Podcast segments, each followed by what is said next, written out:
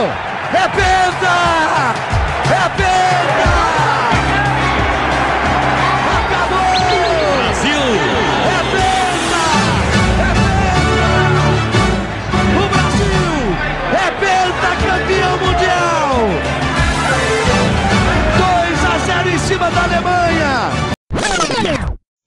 Oi, eu sou a Alice. Oi, eu sou a Bruna. Oi, eu sou a Carol e está começando mais um episódio do Papo das Futimigas, esse podcast maravilhoso que você pode encontrar nas redes sociais Twitter e Instagram por arroba futimigaspod. E hoje a gente vai falar sobre seleção pós-penta e principalmente sobre as últimas convocações, últimas polêmicas, mas como sempre, vamos fazer aí um resgate histórico sobre a criação da CBF, que é a entidade que responde pela seleção. Então, passo a primeira palavra para a nossa historiadora Bruna Barem. É, então, assim, a CBF, ela é até bastante recente, né? Antes da CBF tinha a CBD, que era a Confederação Brasileira de Desportos, e a CBF ela só veio a ser criada em 1979, que foi um período assim é parte de um período bastante tenso da história do Brasil e de um período onde muita coisa tá mudando, estava mudando porque era já na abertura democrática, saindo da ditadura.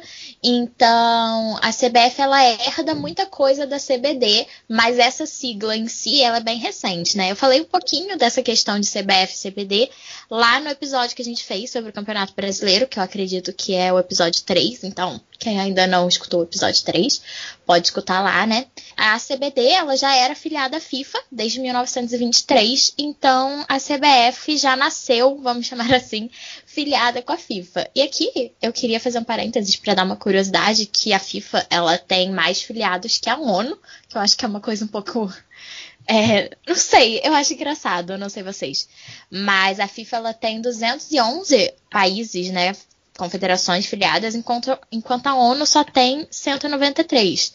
E a maioria dos que estão na FIFA e não estão na ONU são partes e são territórios semi-independentes, são partes, por exemplo, do Reino Unido, né, que é o caso mais emblemático, porque a Inglaterra tem a sua própria seleção, assim como a Irlanda do Norte, assim como a Escócia, assim como o País de Gales, mas na ONU eles são representados pela União do Reino Unido, só que na FIFA não. Eu acho muito engraçado esse negócio, porque a minha impressão da Inglaterra é que, assim, na Olimpíada eles jogam como Reino Unido, mas no uhum. futebol, que eles meio que eles têm um time que se garante nas Copas, se garante mais ou menos, né? Porque a Inglaterra é muito capenga, mas enfim, tem um futebol.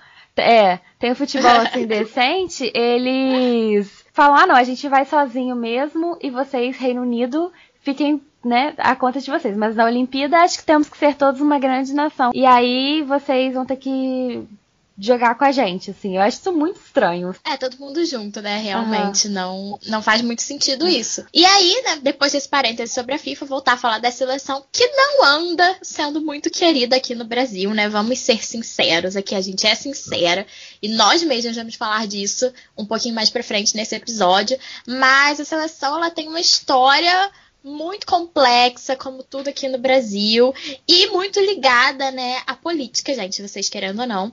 Tanto é que a seleção ela começou a ser usada como uma forma de patriotismo, a ser construída essa imagem né, de que a seleção representava o Brasil, principalmente durante o Estado Novo, que foi uma ditadura comandada pelo Vargas, né? E desde então o, o, futebol entrou mesmo no imaginário do que é ser brasileiro. Teve todo um investimento político do Vargas nisso. Ele queria muito criar assim, essa identidade nacional, né? E posteriormente, outro governo de direita, outra ditadura no Brasil, que foi a ditadura militar, iniciada em 1964, utilizou muito do, do futebol, principalmente do tricampeonato, que foi conquistado em 70, né? Que o Brasil foi primeiro tricampeão e conquistou definitivamente a taça Jules Rimet, que né, tem toda aquela história que foi perdida depois, mas conquistou definitivamente. E a ditadura ela usou muito do tricampeonato para vender a imagem de que o Brasil era uma potência e de que esconder né, todos os podres que estavam acontecendo aqui nesse período. Então o futebol ele tem bastante essa, essa relação porque ele é um esporte que move as massas, né?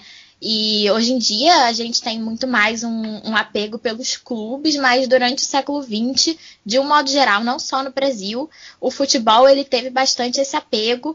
Mas mesmo com a, com a questão dos clubes, eu acho que a gente fala mal, fala mal da seleção, mas toda vez que tem Copa do Mundo, que tem Copa América, que tem qualquer coisa, todo mundo para para assistir, todo mundo sai do trabalho, vai ver na TV do bar, na esquina.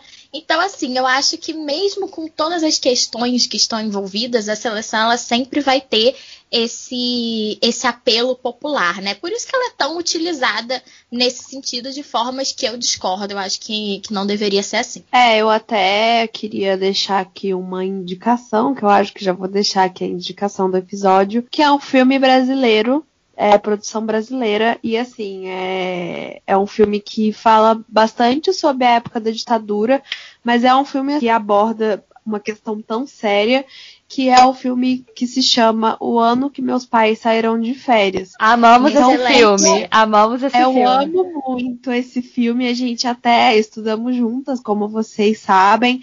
E era um filme que a nossa professora de história, Tânia, inclusive um beijo para Tânia, saudades Amamos é, você, Tânia. Melhor professora de história do mundo. Que ela indicou pra gente ver, né? Porque existem, assim, quando se aborda a ditadura, existem vários filmes que são, assim, muito fortes, né? E, assim, que até causam um certo desconforto em ver. E esse filme, que é o ano que meus pais saíram de férias, conta a história de um garotinho, ele deve ter uns 10 anos. Ele chega a morar com um vizinho do avô dele. E, e assim, no começo eles se dão muito mal, mas o que realmente une eles é o joguinho de futebol de botão, né? Que o menino joga. E é bem na época da década de 70, então mostra toda essa trajetória. O menino é completamente apaixonado por futebol. Então, é, aborda assim tanto a ditadura, mas fala bastante sobre a Copa de 70 e sobre justamente o que a Bruna falou, como o governo é, dos militares utilizou bastante da seleção, da vitória da seleção, como uma forma de mostrar como o Brasil é vitorioso, assim, né, como Vargas tinha feito antes aí a nossa indicação para esse episódio. Uma coisa que eu acho legal nesse filme é, aliás, duas coisas, né? A primeira é que, como ele é uma criança, né, a, o, o, menino, né, a história é contada do ponto de vista dele, né? Por isso também essa leveza maior, né, no, no contexto do filme e tal, mas a passagem de tempo dele é totalmente ligada à Copa de 70. Antes da Copa de 70, durante Sim. e cada e jogo do Brasil. Ele, né, é. ele tem uma, tem uma questão no filme, né, que ele associa aos jogos do Brasil. A outra questão é que, como a Carol falou, eles mostram muito bem essa questão, né, da, da relação do governo com a Copa. E ele mostra quem era contra isso, né? É, uhum, com aquela com aquela dificuldade de falar assim, ai meu Deus, eu não vou torcer pro Brasil porque eu sou contra isso, mas aí no final não consegue. Tem uma vários depoimentos, né, de, de militantes que eram contra a ditadura e tal, Fala, e no filme retrata isso, tem uma cena que retrata isso. O Brasil ele começou o primeiro jogo da Copa perdendo pra Tchecoslováquia. Uhum. O Brasil sofreu um gol do Petras, vou até olhar aqui, aos 11 minutos. E aí tinha alguns assim que meio que queria comemorar o gol da Tchecoslováquia e tal. Mas quando o Rivelino fez o primeiro gol do Brasil no jogo, assim, foi uma explosão e todo mundo comemorou e todo mundo esqueceu, né? Então, como a seleção é. sempre teve esse, esse caráter e detalhe que o Brasil ganhou esse jogo por 4 a 1 então virou assim com autoridade, né? Foram gols de Rivelino, Pelé e dois do Jairzinho. E então fica aí a nossa indicação desse filme que é muito legal. Se eu não me engano, tem tanto no YouTube quanto no Telecine Play. Então, é uma indicação bem legal para vocês que querem saber mais ou menos como tudo isso aconteceu nessa época. Além da gente dar um pouco mais de visibilidade para o cinema nacional, que também é espetacular. Esse filme é, é extremamente é, sensível, é muito bonito. É e, é, e é tratado com muito carinho, né? Então, até é um filme que, para as pessoas que querem se aprofundar nesse assunto, é um filme de início que é muito bom, assim, é muito tipo, bom, é mais leve, né? E bom, saindo desse assunto mais forte, assim, né, de política e seleção, é, vocês acham que, por exemplo, hoje a gente vê uma seleção muito mais, assim, elitista do que a, era a proposta da seleção antes? Então, tanto assim, é o, o valor dos ingressos dos jogos, é, o Brasil joga muito mais fora em questão de amistosos e tudo mais, joga muito mais fora do que aqui. Vocês acham que atualmente é, a seleção do Brasil pode ser vista como uma seleção mais elitista? Ou vocês acham que a seleção só mais está seguindo o baile dos outros clubes do Brasil? É, eu acho engraçado isso, Carol, essa questão. Engraçado não, na verdade. É, mas é, é, eu acho muito sério isso, né? Porque eu vejo assim quando a pessoa vai estereotipar o Brasil muito, né, sempre coloca aquele menino vestindo a camisa da seleção. E óbvio que isso é uma questão, né, que a camisa da seleção nem sempre é oficial, enfim. Mas uma camisa da, da Nike hoje, da seleção brasileira, custa mais de 300 reais. Essa seleção, né, é, é de, que, de que Brasil que é essa seleção hoje? Realmente muito. Sim. Tudo bem que é, Carol entende é. muito de camisa, né? Essa área da Carol, inclusive, eu vou falar apenas o genérico. Mas hoje em dia uma camisa de time custa, né, muito caro mesmo. Mas, né, a, a, o ícone nacional. Hoje em dia é meio complicado chamar esse de ícone nacional, mas enfim, né, a camisa da seleção que é, é muito popular entre as pessoas custa 300 reais. Então é uma coisa que para mim é muito simbólica sobre né, o que representa hoje jogo do Brasil, né? Eu acho que assim, assim como o futebol brasileiro nasceu elitista, né? A seleção já foi elitista um dia, tanto é que tinha toda uma questão sobre convocar ou não é, jogadores negros, e teve várias disputas das federações quanto a isso. E eu acho que hoje a gente está vivendo, porque para mim, é, como tudo, as coisas elas podem ser ressignificadas através do tempo, né? A seleção ela se tornou muito popular lá na era Vargas e ela continuou muito popular, eu acredito que até mais ou menos 2006. E tem uma antropóloga que ela estudou seleção e tudo mais.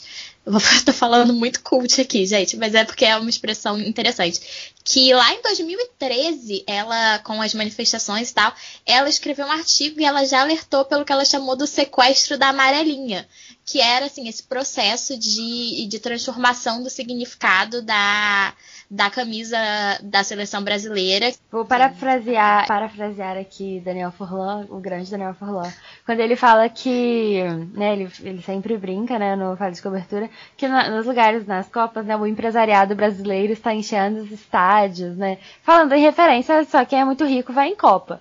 Mas até aí, eu acho, não acho normal, mas assim, até aí faz sentido porque, né, viajar, viagens internacionais, enfim, né, são coisas que é realmente quem faz, né? Elite brasileira, infelizmente. Só que na Copa do Brasil, um jogo do Brasil custar. É, até muita gente fala isso, né? Tipo, ah, a torcida não era torcida, era um monte de gente rica lá que comprou ingresso e não sabia torcer e tal, porque. E aplaudia como se estivesse no campo 1. É. É. Elegante, elegantérrima, não sei o que, enfim, né? Cadê a animação, seleção brasileira em campo? Mas foi uma Copa. Eu fui a alguns jogos, tá? Vivenciei muito a Copa do Mundo do Brasil, a atmosfera de ver os jogos sabendo que era aqui. Isso fez muita diferença. Mas ao mesmo tempo, quem viveu a Copa no Brasil para ver o Brasil? Não, eu acho que é um contraste muito grande, já que a gente mencionou Olimpíada no começo falando do Reino Unido.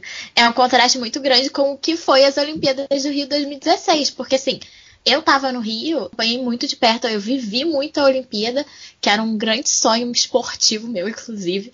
E a atmosfera da, da cidade inteira viveu a Olimpíada, sabe? Não tinha isso de, ah, é só quem tá indo nos jogos, quem tá frequentando as partidas ou as competições e tal. Não, era a cidade inteira. Você saía na rua, você encontrava é, as pessoas comentando, você ia pro centro, tava todo mundo lá, tinham telões na cidade para mostrar é, para mostrar as competições. Assim, de verdade, a cidade viveu a Olimpíada. Eu acho Sim. que faltou um pouco isso na Copa. Eu não senti que o Brasil inteiro viveu a Copa como o Rio viveu a Olimpíada. Foi muito especial a Olimpíada, né? Eu também tava, vivi muito isso, mas especialmente uma coisa que eu acho muito curiosa, né? É que o futebol, né? O futebol foi no Brasil inteiro, não foi só no Rio, né? Devido aí a ter tantos jogos, né? Feminino e masculino, né? Durante no estádio e ao mesmo tempo outros esportes. E uma amiga minha de Manaus, ela falou pra mim que foi ver a seleção brasileira feminina, né?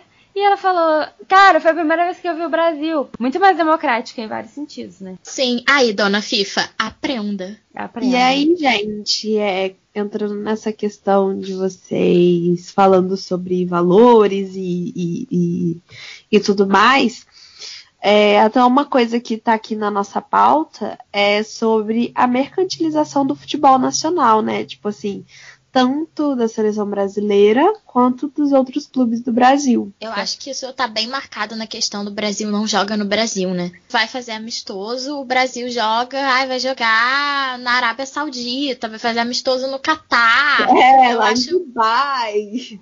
É, Tudo pra acho não jogar aqui, que- parece, né? Sei lá. Sim, e isso sem contar, né, os adversários escolhidos. O Brasil não joga, o Brasil só joga com seleção europeia na Copa do Mundo. As seleções mais fortes que o Brasil enfrenta fora disso é a Argentina, Chile, Colômbia, que são Uruguai, né?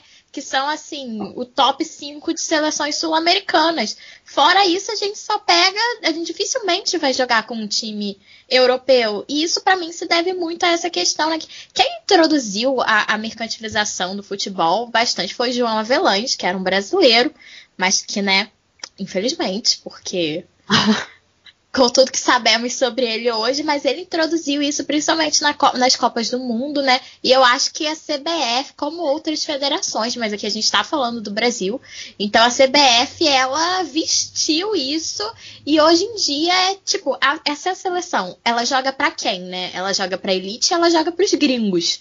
Porque pro brasileiro médio ela não joga. Gratidão ao Botafogo por ter trocado o nome do Engenhão aí. Mas enfim, é engraçado, né? Que quando você estuda futebol, né? Nós três sabemos bem disso assim, que quando você estuda futebol a fundo, o nome do João Avelange está muito presente em muitos momentos ruins que, né? Que você só Sim, fala assim, meu Deus, cara, não é possível. A gente falou sobre Libertadores, a gente citou muito o nome do João Avelange também. Então, querendo ou não, ele tá interligado ao futebol sul-americano, né? Não tem E jeito. mundial, né? Depois foi presidente da FIFA, enfim. Eu ia falar isso mais tarde, mas acho que cabe falar agora. O fato de que se um jogador tá jogando. Se o jogador tá, tá jogando na Rússia, sei lá, né? Ou num país da Europa que não tenha tanto destaque no futebol, mas tem clubes milionários. É, com pouco destaque. E ele tá jogando. Para um jogador que tá jogando muito bem no esporte, sei lá, num time que tá bem no Campeonato Brasileiro, mas que não é um dos de mais mídia, ele, o jogador da Rússia que tá lá mediano, ele vai ser convocado só porque ele tá na Rússia, sabe? Assim, isso virou uma coisa que me incomoda profundamente. Eu acho que Exatamente. você jogar na Europa, você tá garantido na seleção uma hora É. ou outra, sabe? Isso, meu Deus, como assim? Peraí, É, sabe? exatamente. E até um dos pontos que a gente vai abordar é, agora na nossa, na nossa próxima pauta, falando um pouco sobre as últimas convocações do Tite. Mas antes disso, é, eu queria fazer aqui, dar uma de Bruna Barenco, fazer um resgate histórico dos últimos técnicos da seleção pós a conquista do Penta, né? Em 2002, a gente conquistou o pentacampeonato mundial, pelo comando do Luiz Felipe Scolari, o famoso Filipão, que ele entrou como técnico da seleção ainda em 2001, conquistou a Copa América de 2001 e o Penta em 2002. Logo em fevereiro de 2003, o Parreira, né, o Carlos Alberto Parreira, iniciou seu trabalho como técnico da seleção e conquistou os títulos da Copa América de 2004, Carlsberg Cup e a Copa das Confederações em 2005. Parreira Copa que é das o Confederações é furada, né? É, sempre furada. As Copas das Confederações é sinal que a gente vai perder. É, a Copa do Mundo. Parreira que já foi, né? Foi campeão em 94, né? Mas voltou ao trabalho. Como tentaram resgatar o Filipão. Não dá certo, gente. Cancela isso. Pois é. E aí, logo depois do Parreira, em agosto de 2006, o Dunga, o famoso Dunga, assumiu a seleção, conquistou a Copa América de 2007 e a Copa América, a, a Copa das Confederações em 2009, né? E aí a gente já foi para a África do Sul, para a Copa, Copa da África do Sul, assim, Brasil Hexa já é realidade. Pois muito que bem, aí surgiu o meme do Dunga burro, Brasil não conquistou a- o Hexa e o Dunga foi demitido da seleção. E logo em agosto, assim, um mês depois de acabar a Copa do Mundo, o Mano Menezes assumiu o cargo Deus. como técnico. Vai da piorando, né? A gente lembra isso, vai piorando. É de mal a É uma pior. montanha russa que só vai pra baixo. Que no momento, quando o Dunga foi, foi né, convocado, né? O currículo do Dunga era baseado em. Copas. Américas. Não, em nada, né? Tipo assim, a primeira vez que ele foi convocado, né? Ele simplesmente tinha no currículo nada. De repente ele vai ser técnico da Exato. seleção. E na, em, 2000 Exato. em 2010 mais causou com os looks do que com a escalação, né? Exato. Se a gente tivesse ganhado a Copa da África, a gente teria, teria sido campeão em todos os continentes. É verdade, é O verdade. Brasil é a única seleção sul-americana que ganhou na Europa, né? Então. Sim. Aham. É, e voltando então ao Mano Menezes, ele conquistou o título do Super Clássico das Américas. O Super Clássico das Américas aí, pra quem tá um pouco de fora, é um jogo que era, ele é, é promovido pela Comebol e é um jogo entre Brasil e Argentina. Ele ficou, ele, ele foi iniciado, ele ficou muito tempo sem existir e depois ele voltou. Então, foram os títulos que Manos Menezes conquistou em 2011 e 2012, que foi o Super Clássico das Américas. E depois ele saiu da seleção em 2000 e final de 2012. Esse super clássico das Américas, ele não serve pra muita coisa além de fomentar a rivalidade Brasil e Argentina. É só assim, acho que vocês estão odiando a Argentina muito pouco, então vamos colocar um jogo aqui. É só isso. Sim, o que Mas é legal. Eu sempre, Eu, eu é sempre- legal. Eu sempre acho agradável. Eu acho bastante agradável ganhar da Argentina, é uma coisa que me traz felicidade.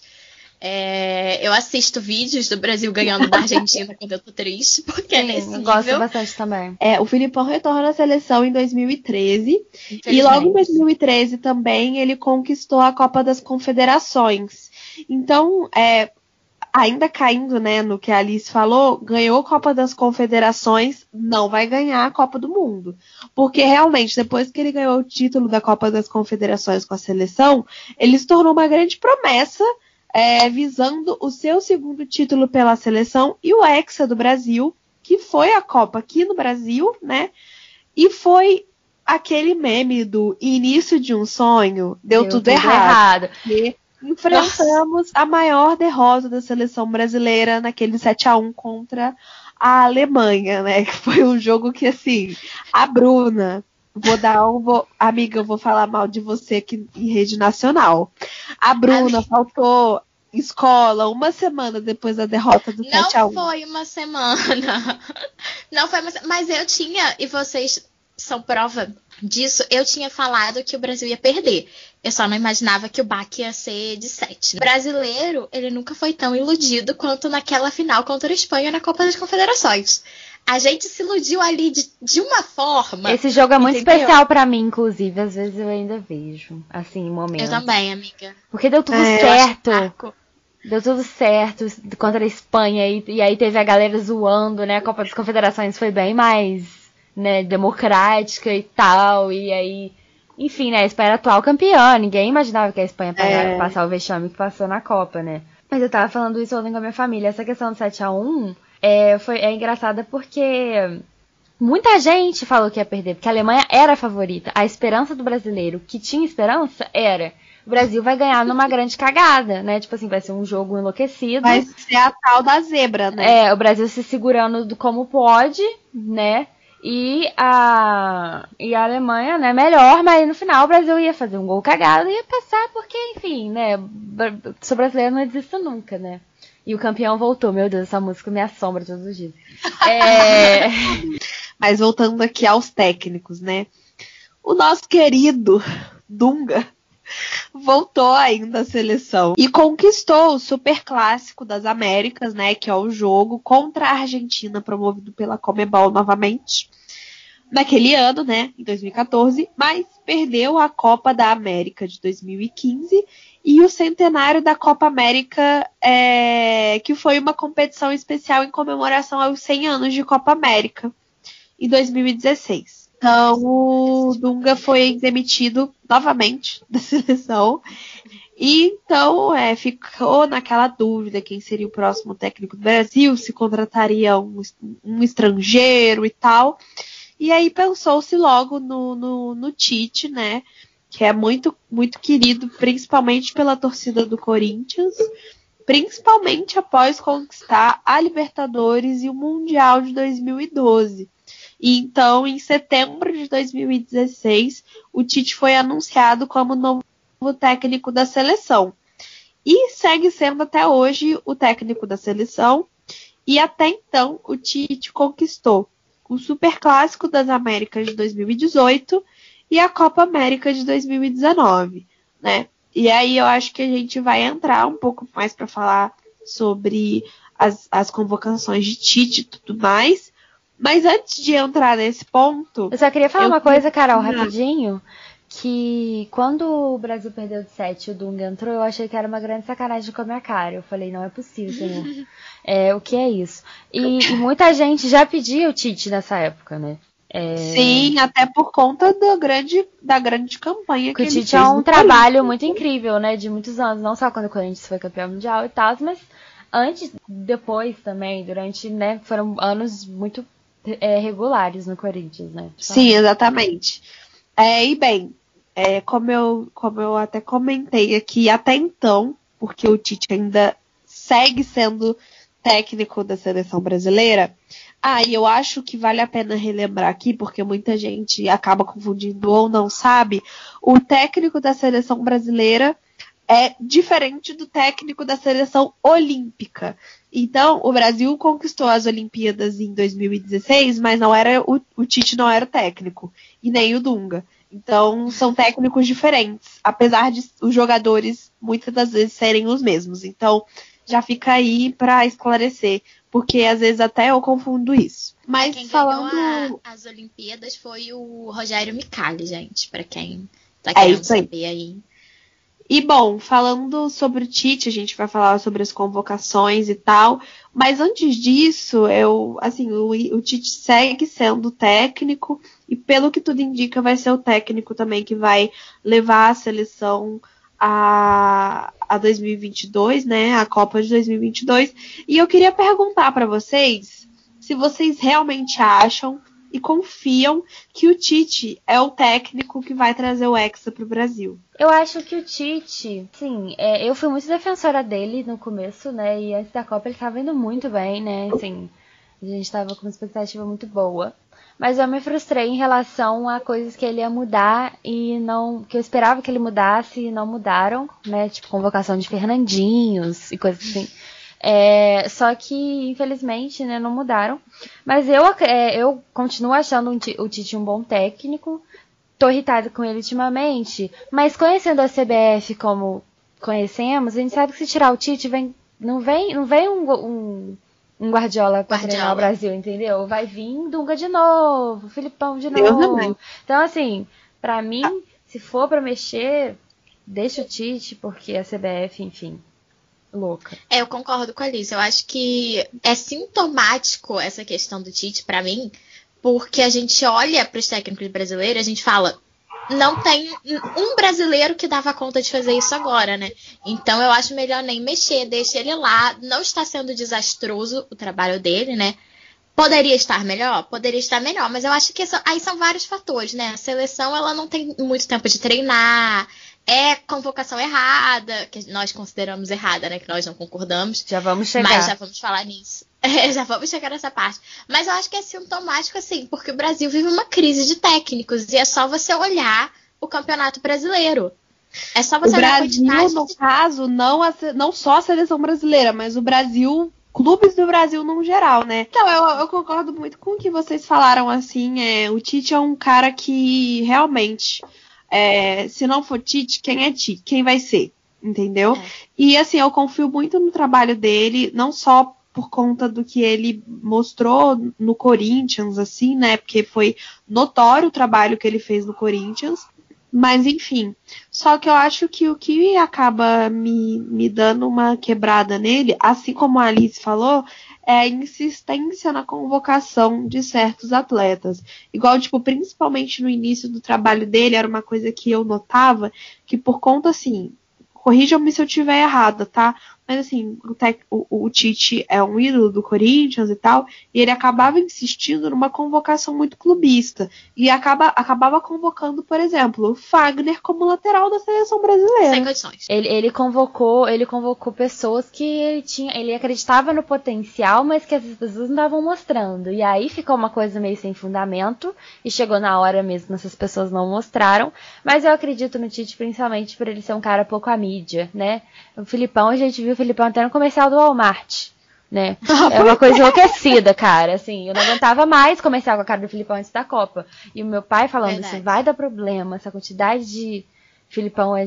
Porque, novamente, antes da Copa, Copa das Confederações, aquela coisa, o Filipão não vai dar certo. Já deu uma vez, vai dar de novo. O Filipão é nervoso. É até aquele, é até aquele meme que a galera fala mais pra falar sobre o jogador, que é muita mídia, pouco futebol. Né? É, Filipão tava muita mídia, pouco futebol. O Tite é um cara que ele evita se colocar nessa situação, acho que até porque, né, problemático. É. Mas assim, então ele, eu respeito ele, sabe? Ele é uma figura que eu respeito, que não pode se dizer de muitos técnicos no Brasil ultimamente. E eu acho que o Tite é o brasileiro ainda, é o melhor brasileiro técnico, então se é, se é esse o critério da CBF, eu prefiro ele do que qualquer outro. Eu acho que a, é. que a CBF acertou em não tirar ele depois da, da Copa do Mundo de 2018, né? Porque eu acredito que ele errou.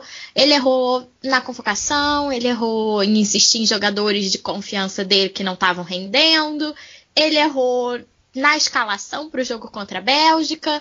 Mas assim, esse tipo de coisa eu acho que dá para ser consertada. É só ele ser um pouquinho menos teimoso. Sim né? É o tipo de coisa que dá para consertar. Eu não acho que o Brasil está jogando muita bola, né? A gente já teve dois jogos aí dessa, dessas eliminatórias. E aquele jogo contra a Bolívia. Geral falando, nossa, 4x0, 5x0, sei lá quanto é que foi esse 5 jogo. 5x0, 5x0, é. eu vi o jogo, tá, gente? Mas é porque eu, eu tava com muita raiva desse jogo, porque as pessoas. Parecia que a Globo estava vendo um jogo e eu estava vendo outro. Porque, assim. Era uma exaltação de, do time, só que a única coisa que estava acontecendo ali é que o time da Bolívia, com todo respeito à Bolívia, era muito, muito ruim. Então, assim, na real, foi uma grande. Foram cinco gols bonitos para 15, 16, 20, sei lá, chances de gol feito que eles perderam e, e o Neymar tentando driblar as pessoas, não conseguindo fazer um drible e insistindo, um em, vez de, em vez de falar, não, não, não, não tá rolando driblar, vamos ficar sério e tentar fazer, porque isso é uma eliminatória de Copa do Mundo, tentar parar de fazer a minha, minha graça, meu futebol Parecia arte. um grande amistoso esse que jogo. Que coisa horrorosa que foi aquilo. E eu fiquei tão Uma nervosa. grande pelada. Oh, e aí eu acho que, que esse jogo, em contraste com o jogo seguinte, que foi contra o Peru, que o Brasil começou perdendo, empatou, ficou perdendo de novo e depois virou o jogo é, com alguns lances duvidosos, porque esse jogo eu assisti e não vamos negar que teve ali pelo menos foram dois pênaltis marcados para o Brasil no jogo, pelo menos um deles eu considerei um pouco lance interpretativo, né? E eu acho que esse jogo com o Peru já foi assim um sintoma de que a seleção não estava jogando toda aquela bola que queriam fazer a gente acreditar que estava. Eu hum. acho que a gente vai ficar de fora da Copa do Mundo? Não, porque nas eliminatórias aqui da América, da América do Sul, né? A gente vê aí, geralmente são a, a, as mesmas seleções sendo classificadas e o Brasil sempre entre elas. E eu acho que aqui a gente dá conta. Mas me preocupa como será a nossa performance na Copa do Mundo. É, eu queria falar aqui do Renan Lodge, gente. Porque é o seguinte: Renan Lodge, lateral esquerdo do Brasil, é, no jogo, nesse jogo contra a Bolívia. Ele tá jogando no Atlético de Madrid. Eu conheço pouco o futebol dele, mas ele tem jogado bem, sim. É, só que no jogo eu simplesmente escutei o seguinte, o que me deixou um pouco revoltada, porque eu acho essa seleção atual, vou falar isso depois, mas muito sem vontade de fazer as coisas. Não, porque o Brasil, com uma grande é, uma grande tradição de laterais esquerdos, né? É, Newton Santos, Roberto Carlos e Marcelo, mesmo tendo ganhado Copa, um ótimo lateral. Renan Lloyd tem tudo para conquistar a sua posição, não sei o que.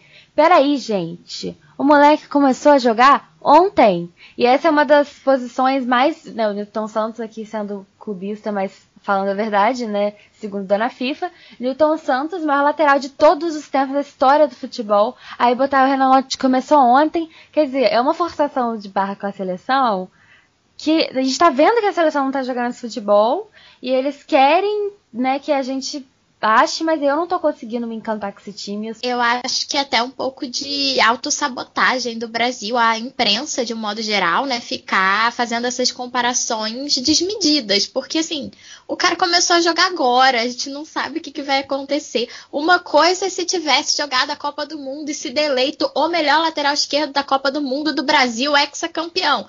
Pô, beleza, aí a gente vai conversar sobre isso ainda, Sim, né? É. Mas é, é, uma, é uma emoção com, com umas coisas, assim, que eu não, não vejo que cabe agora essa exaltação desse tamanho. Eu olho pro futebol brasileiro e fico até um pouco, né, assim, preocupada, que eu acho que às vezes a gente depende muito dos talentos e esquece o futebol em si, né? A parte tática, a parte Sim. pensante ali do futebol. É, eu acho essa questão do Renan Lodge eu trouxe aqui porque, com todo respeito a ele, realmente, como eu falei aqui, eu sou muito pouco inteirada do futebol dele.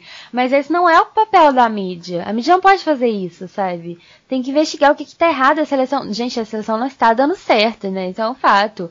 Porque, como a gente já falou aqui anteriormente, quando pega uma seleção um pouco mais forte, não dá conta. E, e, aí contra o Peru foi um jogo horrível, né? Com a arbitragem em toda a América do Sul, na imprensa da América do Sul, né? Foi muito comentada a arbitragem ser muito polêmica, né? Isso não veio, essas notícias não chegaram ao Brasil, creio que porque foi era Robinho e, e enfim, né? É aquela, aquela coisa toda no, no futebol rolando e, a, e, as, e, as, matérias de esporte estavam todas voltadas para isso. Mas o jogo contra o Peru, né, o Peru entrou com um recurso contra a arbitragem, né, que era chilena, e eu não sabia disso, mas o Peru e o Chile têm uma certa rivalidade, assim, não é um Brasil-Argentina, mas eles têm ali uma rusga ali que, né, o Peru entrou com pedido, né, na FIFA, né, de contra, contra o, o árbitro chileno lá, que captou a partida, porque enfim, eles a consideraram que estava favorecendo demais o Brasil e tal. O que, sinceramente, eu não duvido. Não de deslegitimando a Ah, eu do achei Brasil. que teve, teve dois pênaltis marcados, né? Eu já comentei aqui, teve dois pênaltis marcados. Pelo menos um deles eu achei duvidoso. É, eu, assim, eu, lance interpretativo. Os lances de gol, pra mim, foram, assim, interpretativos, ok. Mas realmente, muita falta. O jogo parando toda hora, né? O juiz, né? Muito. O que eu, é, apesar de ser brasileira e ficar né, toda na defensiva quanto a isso e tal, mas eu acho muito possível, sim. Porque a seleção brasileira tá jogando conforme quer a Comebol, né? E, enfim, o, futebol do, do, da América do Sul tá muito ruim, né? De modo geral. E eles Sim. precisam dos talentos né, mais tradicionais é, reverberando. Agora chegou o momento, você ouvinte, de você soltar aquele técnico da seleção brasileira que existe dentro de cada um de nós. Pois vamos falar de convocações recentes e vamos reclamar, porque é isso, né? A gente tá aqui pra isso. Sim, principalmente, né, recentemente, como já falamos aí, tem alguns jogadores que parece que tem vaga cativa na seleção e não entendemos por quê.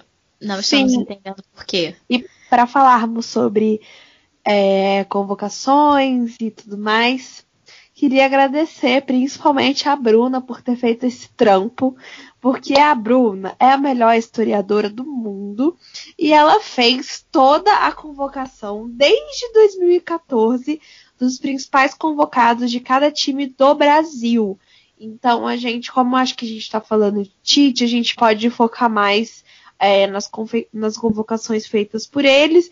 E até, tipo, porque assim, igual, é, né, eu como flamenguista, vai ter jogo do Brasil. E, e assim, é, igual no Flamengo, tem alguns jogadores que começaram a ser convocados agora, como o Everton Ribeiro, o Bruno Henrique, né, que tá como suplente, Bruno Henrique e o Pedro, né, que estão como Sim. suplentes, é, e o Everton Ribeiro, né, é, e além deles, no- no- principalmente assim, falando do, do Flamengo, assim, tem o Arrascaeta, o Isla, que são convocados para seleções, então já gera um desfalque muito grande e tudo mais. E aí veio o questionamento de, tipo assim, é, até que ponto essa convocação não vai fazer falta para os times que têm seus jogadores é, desfalcados e tudo mais. E por isso a Bruna fez esse, esse trabalho do caramba para poder falar para gente os clubes que são é, que tem mais número de convocados desde a era desde que a era Tite começou. Só fazer uma coisa que a gente já falou muito sobre isso dos jeitos de torcer, que é um contraponto muito grande, né? O Botafogo tá passando por um momento difícil, né? Mas o Botafogo é o time que mais cedeu jogadores da seleção brasileira. E é, uma, é um orgulho muito grande do time isso, né? De ter, de ser este time, né? E servir jogadores da seleção é uma grande honra, né? E acho que para todos os times, né? Mas o Botafogo especialmente valoriza muito isso. Só que, para mim, o grande problema é a CBF ela não respeita a data FIFA. Esse é o grande problema. Ainda mais é, partindo do princípio que o Tite convoca isso também, gente. Eu chegar lá, mas convoca jogadores para estar tá ali, porque a vaga cativa é de quem está jogando na Europa. Então é muito irritante, né, a gente realmente ver os jogadores que estão rendendo no Brasil serem convocados, não serem usados e desfalcando os times em data FIFA. Né? Então, isso é uma questão que acho que não é nem do Tite, é a CBF que tem que resolver, que não pode ter jogo um dia que tem amistoso do Brasil que seja, em dia de amistoso, né? Porque geralmente quando tem um amistoso de um país, tem de vários países, né? Então, um dia que tem, que a FIFA reservou para data de amistoso, de eliminatório, de qualquer coisa, não tem que ter jogo dos outros campeonatos, né? E a CBF tá nem aí. O Brasil não para nem na, na Copa América, só parou ano passado porque a Copa América foi no Brasil, então não tinha estádio para os times jogarem. Aí ele foi obrigado a parar o campeonato nacional. Então, é, eu só queria fazer aqui um comentário porque o meu lado historiadora não vai descansar se eu não deixar bastante claro que esse levantamento que eu fiz é, foi rápido, assim, foi tranquilo de fazer. E eu peguei de 2014 até 2020 só em relação à Copa do Mundo e eliminatórias. Então eu não contei Copa América, não contei amistoso, eu não contei essas outras, essas outras datas, né? Eu trabalhei Sim, gente, está faltando o Marcinho. E eliminatórias. A grande convocação do Marcinho, deixamos passar, porque desnecessário. Sim, achei, achei que não, não, era necessário, né, a gente falar é. do, dos amistosos. Mas o Tite, ele entrou em, em 2016. Eu não anotei aqui por técnico, mas em 2016, nas eliminatórias, tiveram quatro times brasileiros tiveram seus jogadores convocados. O Flamengo, o Atlético Paranaense, o Santos e o Palmeiras. E aí foi um jogador de cada time, o que eu acho até, né, assim, ok. Se vai convocar jogadores, convocam um, tá beleza. Em 2017, aí já era o Tite, com certeza. É, ainda para as eliminatórias, foram três times com jogadores convocados: Corinthians, São Paulo e Grêmio. São Paulo e Grêmio tiveram apenas um jogador e o Corinthians teve dois, que era o Cássio e Fagner, que são jogadores, eram jogadores de confiança do Tite, né? Porque o Fagner não aparece aí em convocações há algum tempo, mas o Cássio ainda aparece. Na Copa do Mundo de 2018, só foram dois times que tiveram jogadores, times brasileiros tiveram jogadores na Copa. Que foi Corinthians, de novo, com Cássio Fagner, e o Grêmio com o Jeromel.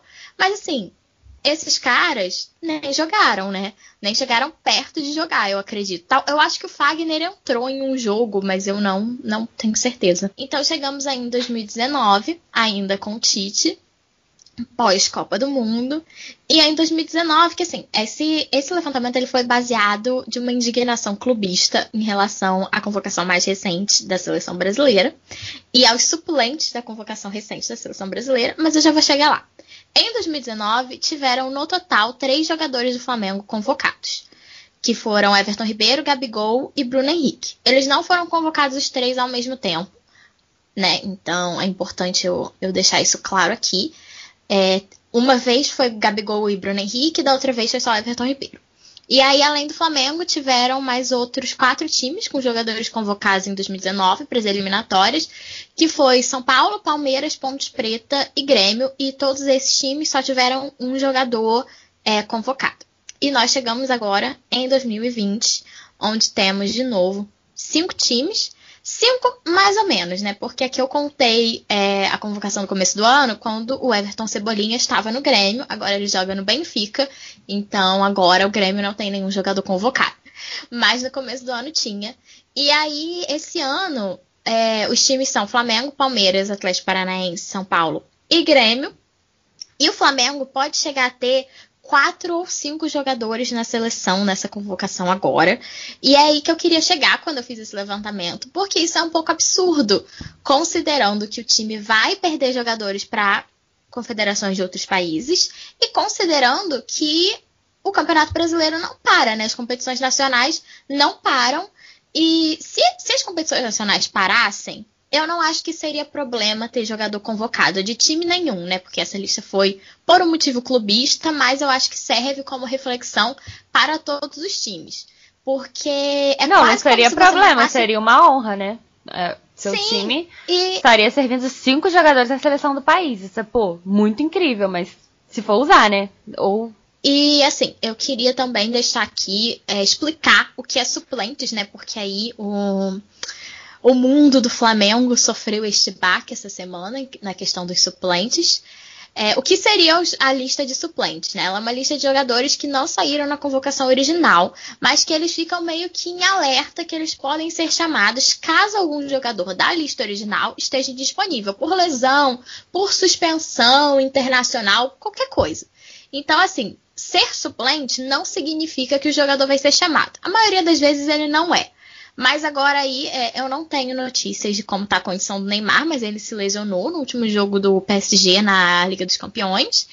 Então a gente está correndo aí o Flamengo está correndo aí a chance de perder ou Pedro ou Bruno Henrique para essa próxima data FIFA de eliminatórias. Mas assim, gente, é, eu quero deixar assim claro que nós três aqui do podcast, tanto eu quanto a Bruna quanto a Alice, fazemos parte da pequena parcela da sociedade que ainda ama jogos do Brasil. Sim. Ama acompanhar a seleção brasileira. Então, é principalmente eu e a Bruna, assim, essa pontuação que a gente está fazendo é mais assim, bem baseada no clubismo mesmo.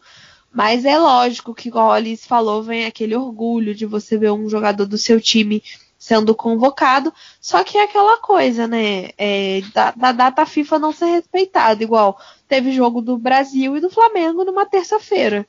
Sendo que data FIFA segue pra, serve para ser respeitada como data FIFA.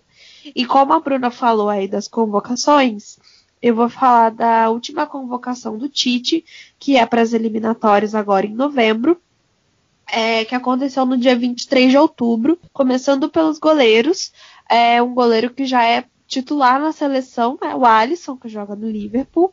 Ederson, do Manchester City e o Everton do Palmeiras. Bom, goleiros, eu tenho uma observação para fazer, não sei se todos concordam comigo e se, enfim, quem tá ouvindo esse podcast concorda comigo, mas eu acho que o mundo vive um momento mundial que os goleiros não tá tendo assim uma safra muito boa de goleiro atualmente. Eu não gosto muito dos goleiros, fora assim Neuer, enfim, mas Ai, o Neuer é um evento à parte do mundo O Neuer goleiros. destrói todos os nossos sonhos. A gente, já, a gente fala disso aqui é, recentemente.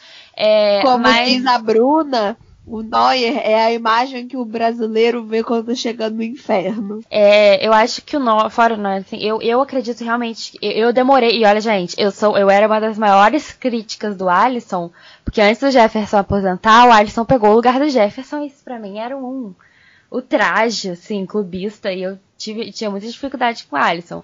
Mas eu queria dizer, assim, que hoje em dia eu realmente acho o Alisson o melhor goleiro atual, em atividade atualmente do mundo, assim, né? Tá catando muito, tá no Liverpool, no, no, né? Tá, enfim, acho que ele é unanimidade. Agora, Ederson e o Everton aí são, uma, são outras histórias para mim. O que, que, vocês acham, meninas? É, eu não sei ah, é complicado, não. assim. É aquela questão de você, assim, o um goleiro, ele precisa ser um cara que você sente muita confiança. E com o Everton eu não sinto nenhuma. Nem eu. Né? Apesar de, tipo assim, ele ter um bom, um bom aproveitamento no Palmeiras e tudo mais, para a seleção é completamente diferente, né? Eu acho. Eu acho que a seleção fica bem mais lá embaixo, né? O Everton pegou aquele pênalti daquele alemão lá, pegou, entendeu? Eu tenho lá na Olimpíada, eu tenho isso assim no meu coração. O Everton entenda que você está no meu coração. Mas para terceiro goleiro, eu preferia, se fosse para levar um brasileiro atual e tal, Muita gente vai me matar por causa disso agora. Mas eu levaria o Cássio. Eu, eu, eu acredito que ele é um goleiro muito mais estável que o Everton, sabe? Ele Concordo não... totalmente. Ele vai ser. O Cássio é um goleiro. Pô, não tem como falar do Cássio, assim. Por mais que ele nem sempre esteja numa boa fase, ele é muito mais estável. Ele é de confiança é. do Tite. Então, assim, nesse caso, prefiro mil vezes. O Ederson, como é. eu falei, para mim, tanto faz, porque não tá, não tá tendo tanta opção assim, realmente. É, e ele é. mais assim, é um jogador que. um goleiro que a gente sabe que é mais um, um goleiro de banco, né? Uhum. Sim. É, então vamos seguir então com as, com as posições. Vamos agora para os laterais convocados pelo Tite. Alex Telles, do Manchester United. Danilo, do Juventus. Gabriel Menino, do Palmeiras e Renan Lodge do Atlético de Madrid. Eu, é, eu tô numa fase que eu acho que antes do, do, dos jogos decisivaços da eliminatória, né? A gente ainda tá num, num, momento que o Tite ainda pode fazer testes, né? Antes dele começar a definir a seleção. Ele tinha que parar de dar chance para Danilo, para Alex Telles. Na moral, gente, pra mim chega, pra mim chega, sério. Eu já tô muito estressada. Então, eu já não levaria nenhum desses aí. Talvez o, o porque eu realmente, como eu falei, eu não acredito no. não conheço o futebol dele. Mas, amiga, quem você levaria pro lugar, então? Amiga, eu acho Porque eu acho que tá difícil o lateral. Tá difícil, mas por isso mesmo, entendeu? Porque, como tá difícil, Danilo. Pra... Eu não sei também, às vezes o Danilo é super. Os grandes, os grandes laterais que o Brasil tinha estão todos, assim, caminhando pra aposentadoria, né? É, sim. Marcelo. Com certeza. Daniel, Daniel Alves, Alves fala, e sua humildade. O próprio Felipe Luiz. Então, assim, que eram, né, laterais que eram convocados frequentemente e já estão, assim, com 30 e poucos anos e tal, chegando no fim da carreira. Então, eu acho que tá, tá um pouco complicado, mas acho que ele podia realmente convocar é, novos nomes de, desses aí eu acho que só o Renan Lodge ainda merece uma chance, porque Sim. foi visto muito pouco dele, né? É. Então eu daria aí essa oportunidade. E essa questão de, ah, pô, mas o Danilo é o melhor que tá tendo. Tá, mas assim, eu acredito muito que. Uma coisa que me incomoda muito na seleção ultimamente é que eu acho que esses meninos estão achando que eles estão com a vaga garantida. E seleção brasileira não pode ser assim, gente. Isso pra mim, sei lá, é um insulto, sabe? É uma pessoa que ela acha que, ah, eu posso fazer o que eu quiser que na seleção brasileira a minha vaga está garantida. Eu não estou falando nem especificamente do Danilo, mas o Danilo está sendo convocado sempre. E não necessariamente significa que ele está jogando bem. Ele só está na Itália. Entendeu? É. Então eu acho que. E, e, isso é uma coisa que está me incomodando. E eu acho que o Tite, por isso mesmo, poderia convocar um, um, algum lateral do Brasil e tal. Apenas pra. Porque é um momento que ainda dá pra, pra testar. E eu acho que também fazer esses meninos se esforçar um pouco mais. Danilo tá jogando na Juventus, parabéns, essa vaga não é sua ainda, sabe? Tem que dar. Alex Telles, vamos estar tá trabalhando é. aí um pouco. Porque é. tá muito marcado já que é isso, e aí vai ser isso para sempre, para 2022. Então vamos para os zagueiros, então, meninas. Bora. Sim. Vamos então. Éder Militão, do Real Madrid. Marquinhos, do Paris Saint-Germain. Rodrigo Caio, do Flamengo e Thiago Silva do Chelsea.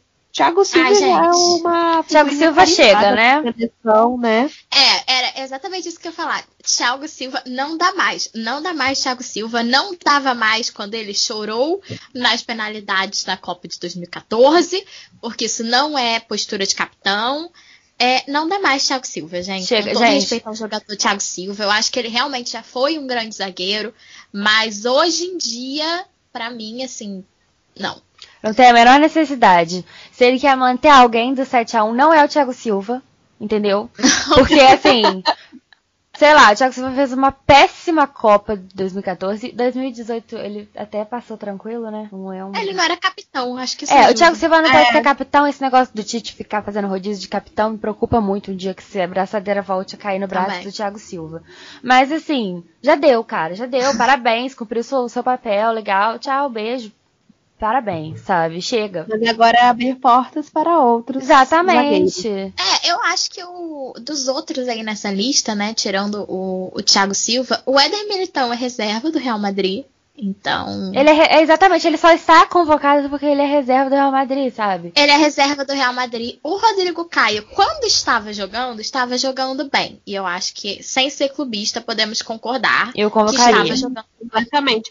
E até uma coisa que, assim, eu converso bastante com, com um grande amigo que é, é São Paulino.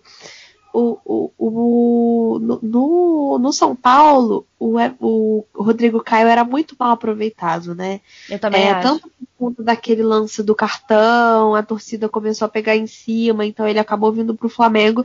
E até esse meu amigo São Paulino fala que o Rodrigo Caio ter ido pro Flamengo foi um ótimo negócio pro Rodrigo Caio. Porque Sim. no Flamengo ele é titular, inquestionável, e até conquistar maiores espaços, como por exemplo voltar à seleção, porque ele é um grande zagueiro e a gente não tem como negar isso. Total. Saudades, inclusive, Rodrigo Caio na E zaga do Flamengo. E eu também acho Mas que falta o Jeromel. Marquinhos, eu acho que o Marquinhos. É, era uma opção. E quanto ao Marquinhos, eu só queria comentar que eu acho que o Marquinhos é o único, pra mim, que eu olho nessa lista e falo: ah, não, beleza, tem que chamar mesmo. O Marquinhos tem que ser convocado. Sim, sim. É, pra mim, é, o pessoal falou assim, muita gente fala, ah, mas o Jeromel já jogou algumas vezes e tal, mas jogou muito pouco. Ele é um zagueiro bom, que merece mais chance. Por que que Militão tem tanta chance? Eu acho ele até ok, não acho ele ruim, mas, enfim, eu convocaria o Jeromel. Então vamos de meias, migas. É, vamos começar então. Arthur, do Juventus. Casimiro, que também já é uma figura carimbada da seleção. que Mas é Real mim, pra mim, Casemiro vale. Eu, eu, É, eu- Sim. É, não, mas ele é um. É uma. É, como eu falei do Rodrigo Caio no Flamengo, ele é inquestionável, né? Não- sim. No Real Madrid, sim. E, e seguindo. Douglas Luiz, do Aston Villa. Everton Ribeiro, do Flamengo. Fabinho, do Liverpool. E Felipe Coutinho, do Barcelona. É, eu queria começar pelo Arthur, né? Que o comportamento dele não tá legal desde o ano passado. Ele saiu do Barcelona de uma forma muito esquisita Muito e tenebrosa, assim. É, eu acho que ele é mais um da lista dos só foram convocados porque jogam na Europa. Porque o Arthur não tá jogando bola, já jogou bola pra ser convocado, mas não tem jogado bola pra ser convocado. Fui muito defensora do Arthur, inclusive, como meia da seleção, mas não tá jogando bola pra isso. Então não tem que ser convocado, gente. É muito simples, né? Não é um time fixo, né? O, a seleção convoca pra aquele momento quem tá melhor. Então não tem necessidade de convocar o Arthur. Sim. O Casemiro, eu já acho que ele é. O Casemiro não oscila, cara. Assim, ele tá lá, ele faz o que ele tem que fazer no meio de campo, né? Ele, ele, ele resolve ali o meio de campo. Tanto Real Ele é um Madrid. jogador que ele impõe muita certeza e segurança. Exatamente, tanto Sim. no Real Madrid quanto na seleção. Inclusive, inclusive o Casemiro ele não jogou é, contra a Bélgica em 2018 e eu acredito que poderia ser diferente se ele tivesse Ai, jogado, ele estava poxa, suspenso. Eu gosto muito do futebol dele, cara, muito mesmo. Sim. E ele é um totalmente jogador questionável no Real extremamente Madrid. experiente. E para aquela partida que a gente já sabia que não ia ser fácil, acho que a experiência teria feito completamente total diferença. É, o Casemiro nem sempre é um jogador que é estrela, né? Mas ele enfrenta ali de cara a cara, ele joga, né, no Real Madrid, né, com o Real Madrid não tá numa boa fase agora, mas enfim. Gente muito boa no Real, contra muito bons também, entendeu? Ninguém assusta o Casemiro, porque ele, enfim, não, ele, ele não brilha tanto porque ele tá ocupado fazendo o que ele tem que fazer em campo. É, então, Sim. pra É. mim ele É, é, eu acho que o jogador ali. O jogador ali da posição do Casimiro é até bom quando a gente não ouve muito o nome dele na Exatamente. partida, porque significa que ele tá jogando limpo. Sim. O meu comentário não clubista sobre o Everton Ribeiro é que, eu já falei isso com vocês uma vez, que há alguns momentos eu falo, meu Deus, será que o Everton Ribeiro é o melhor? Mas se não é, é um dos melhores, com certeza, isso não tá discutido. Sim, pra mim, o Everton Ribeiro é titular absoluto da seleção agora. Hoje, eu nem discutiria. Tipo assim, é ele Sim. lá. É. E, mas assim, o Everton Ribeiro, antes do Flamengo, no, no Cruzeiro e tal, ele tem histórico de atuações ruins pela seleção, né? Dele chegar na seleção e, né, dar uma. Então, É. o Tite só foi testar ele agora e deu certo. Ele tá numa, numa outra fase, numa outra vivência. e eu Inclusive, acho quase que. fez um golaço no último jogo, que, né, bateu na trave e o Neymar acabou fazendo. Mas eu Sim. acho que o Everton Ribeiro muito- deveria muito ter feito aquele gol, e ele merecia. E ele merecia porque ele jogou muito bem. E ele é. Acaba que mesmo, como eu, mesmo tendo falado que ele jogou antes, ele acaba sendo um sangue novo de, de que tá jogando muito ultimamente. Então tem que convocar. É, eu acho que as únicas, os únicos meias discutíveis aqui nesse caso seriam Douglas Luiz, do Aston Villa e o Fabinho do Liverpool. Porque conheço muito pouco futebol e acho que daria chance para outros no Brasil também. Que, de novo. Que estão, estão em ascensão, né? Que É. O Aston Villa está na sétima colocação do campeonato inglês no momento, né? O campeonato inglês está no começo ainda, então. Temos, o Brasil tá Temos bem servido de meia ultimamente. Pra, enfim, Sim. né? É, realmente. Então vamos já atacando pra gente finalizar a nossa convocação final e resenha sobre a convocação do Tite. É, atacantes: Everton Cebolinha do Benfica, Gabriel Jesus do Manchester- City, Neymar do Paris Saint-Germain, Richarlison do Everton, Roberto Firmino do Liverpool. é, e o nosso cria do Ninho, Vinícius Júnior do Real Madrid, sua primeira convocação para a seleção. E assim, eu tô me sentindo assim, a mãe orgulhosa quando o filho começa a falar, a andar, sabe? O Vinícius Júnior, ele desde que ele estourou é, na, na base do Flamengo, ele é um jogador que a gente vem acompanhando o talento, a vontade, a paixão dele e o dom, que eu acho que é uma das coisas mais importantes do futebol. É, quando ele saiu para ir para o Real Madrid, a gente sabia que seria um futuro muito promissor para ele, apesar de saber que ele faz muita falta. É, ele é um jogador que a gente confia e espera muito dele. Eu acho que ele não tá numa fase tão excelente assim, mas o Real Madrid não tá tão avassalador quanto já foi um dia, né? Felizmente, pois eu não sou muito fã do Real Madrid. Mas eu torço muito pro Vinícius Júnior, pra carreira do Vinícius Júnior, assim, porque eu acho que é importante a gente ter jogadores brasileiros se destacando. E eu não acredito que ele vai jogar. é, vai ser difícil dele entrar, talvez, porque ele joga pelo mesmo lado que o Neymar, né? Então a É. gente encontra aí essa dificuldade. Mas eu acho que ele merecia uma chance na seleção, de um modo geral. É, e o Neymar acaba assim, apesar né, de ser um Pode jogador que seja a certeza da seleção atualmente, o Neymar segue sendo uma grande dúvida na seleção, apesar de tudo, porque por conta do desempenho na Copa de 2018, por conta da série de lesões, né? é, ano passado, principalmente, se envolveu em várias polêmicas e ele foi o caso, até que a gente até comentou aqui, daquele muita mídia e pouco futebol. É, então, Sendo que ele tem esse futebol pra ano, jogar, mas não tá, não tá querendo usar. pai tá on, adulto Ney tá on, não sei o quê.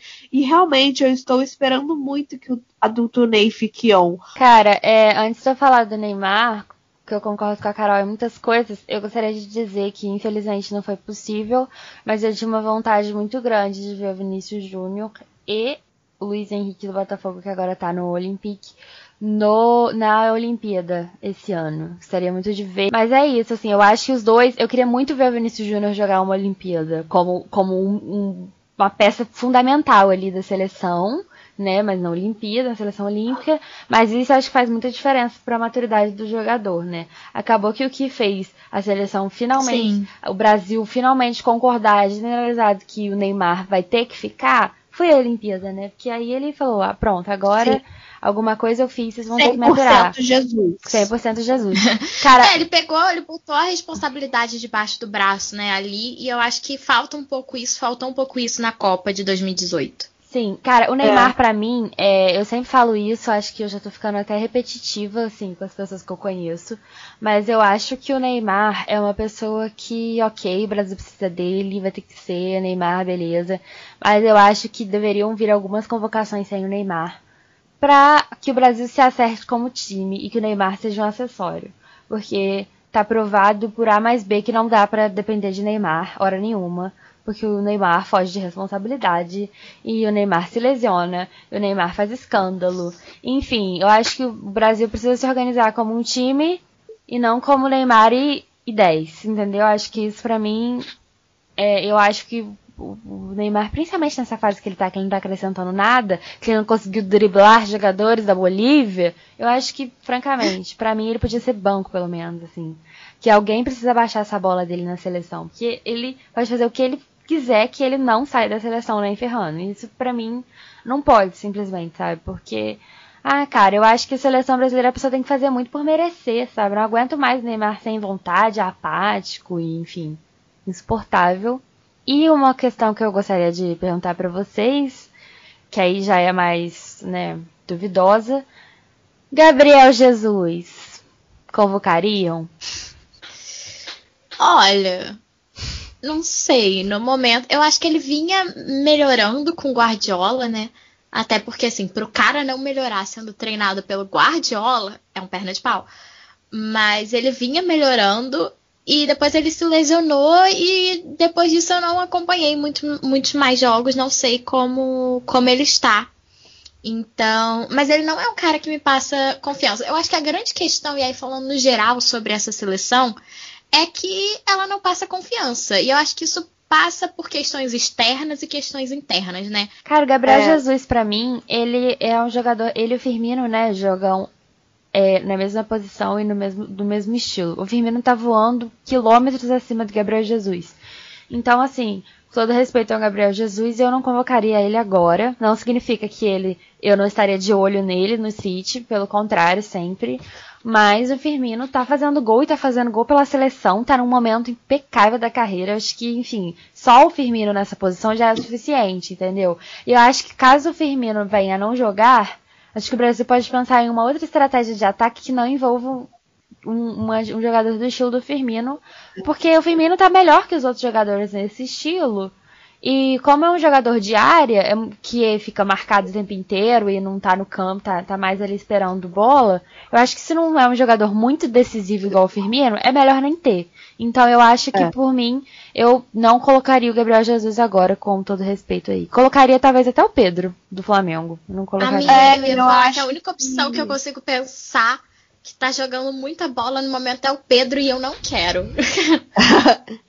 eu acho que como torcedoras, tanto é, de futebol quanto principalmente da seleção, a gente acaba querendo criar nossa própria, nossa própria escalação. Né? Todo brasileiro, e né? Vamos fazer, sim, vamos trazer essa escalação no nosso Instagram, no Papo das Futimigas, que o, o arroba é Futimigaspod, tanto no Instagram quanto no Twitter. Vamos criar essa escalação para vocês no post do episódio. Queremos muito agradecer vocês por estarem aqui junto com a gente. E até a próxima. Beijo e tchau. Tchau. Tchau.